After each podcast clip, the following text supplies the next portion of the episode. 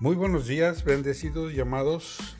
Espero que esta mañana disfruten de la gloria de Dios, de la presencia de Dios, que disfruten de la bendición que Dios derrama cada día, de la misericordia y que cada día vayan creciendo en Cristo Jesús hasta que alcancen la plenitud del varón perfecto. Bendigo sus vidas declarando favor, declarando salud, declarando victoria, declarando éxito en todo lo que emprenden y declarando que la gloria de Dios está sobre ustedes y está en ustedes y que ustedes son portadores de la gloria de Dios. Que esta mañana puedan caminar seguros de que Dios está con ustedes, de que Dios tiene cuidado de ustedes y que no importa qué es lo que enfrenten durante este día, durante esta semana, que tengan la plena confianza en que Dios está en el asunto, que Dios está proveyendo, que Dios está ayudando, que Dios está sanando, que Dios está restaurando, que Dios sigue haciendo milagros, prodigios, maravillas y que a través de nuestras vidas también se manifiesta.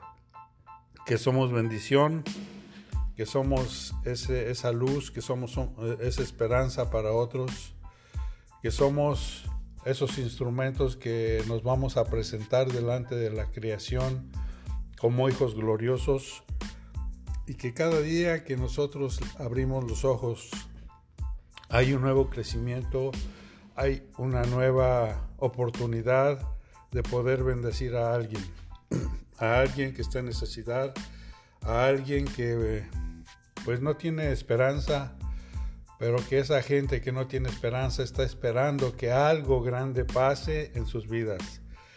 Y tú y yo somos los instrumentos en las manos de Dios para poder hacer pasar cosas grandes y que la gente pueda recibir su bendición a través de nuestras vidas. Yo bendigo tu vida declarando que eres una arma poderosa en las manos de Dios y que donde quiera que te lance Dios vas a poder hacer que la tierra tiemble, vas a poder hacer que los enemigos retrocedan, vas a llevar bendición, vas a llevar luz, vas a llevar misericordia y vas a llevar más que todo la presencia de Dios y la paz de Dios a donde quiera que tú te pares. Si tú crees que esto puede pasar, solamente sigue adelante y deja que, que Dios use tu vida poderosa y tremendamente.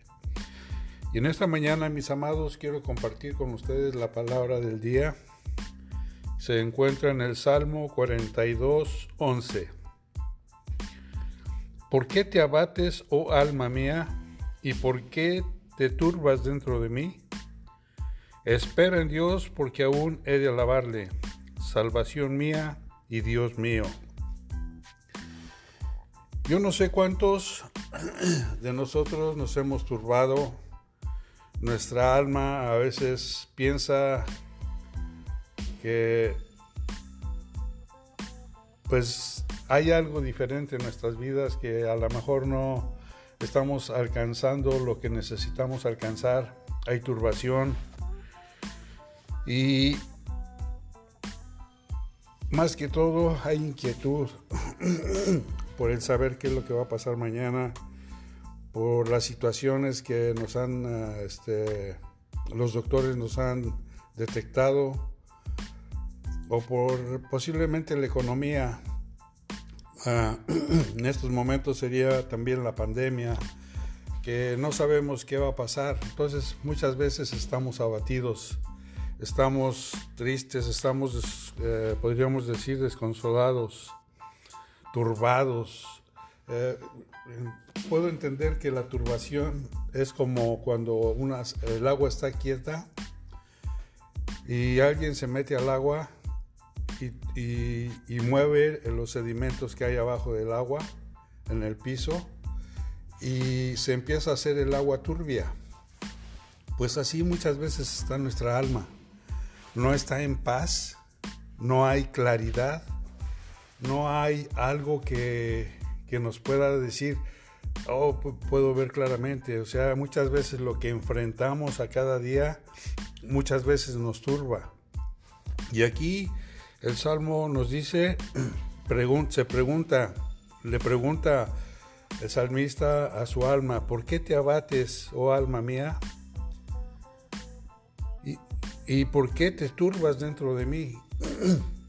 Entonces, la recomendación que hace el salmista es, espera en Jehová, espera en Dios, porque aún he de alabarle. O sea que esa turbación que hay en nosotros a veces, podemos tornarla en bendición y preguntarnos así como el salmista, ¿por qué? ¿Por qué? ¿Qué es lo que me preocupa? ¿Por qué no tengo nada de qué preocuparme? Porque todavía no termina mi tiempo. Todavía tengo chance de alabar a Dios. Todavía me falta alabar a Dios, glorificar a Dios, exaltar a Dios, hacer las cosas que Dios quiere que yo haga. Pero muchas veces la turbación, la inquietud, la incertidumbre nos abruman y nos hacen pensar diferente. Pero creo que llegó el tiempo de que en vez de pensar cosas que no debemos pensar, que pensemos en que todavía no ha acabado nuestro tiempo. Si estás vivo en esta mañana, déjame decirte que todavía hay tiempo para alabar a Dios. Abre tu boca y glorifica a Dios, bendice a Dios Dale honra, dale gloria, dale exaltación, porque Él es Dios, porque Él se lo merece. No, lo, no por lo que nos da, sino por lo que Él es, porque es un Dios misericordioso, es un Dios bondadoso, es un Dios, el Dios de los imposibles, que de muchas nos ha sacado y nos seguirá sacando. Entonces, mientras tengas aliento de vida, alaba a Dios. Y Deja que tu alma se apacigüe en Dios, que tu alma se aquiete en Dios, que tu alma esté segura en Dios. Entonces que en esta mañana puedas disfrutar de la plenitud de Dios, que puedas disfrutar de la presencia de Dios, que puedas disfrutar de ese poder de Dios y que puedas seguir adelante, que no haya nada ni nadie que perturbe tu espíritu, tu alma o tu cuerpo, sino que creas que Dios es suficiente para todas las situaciones que enfrentas o que enfrentamos.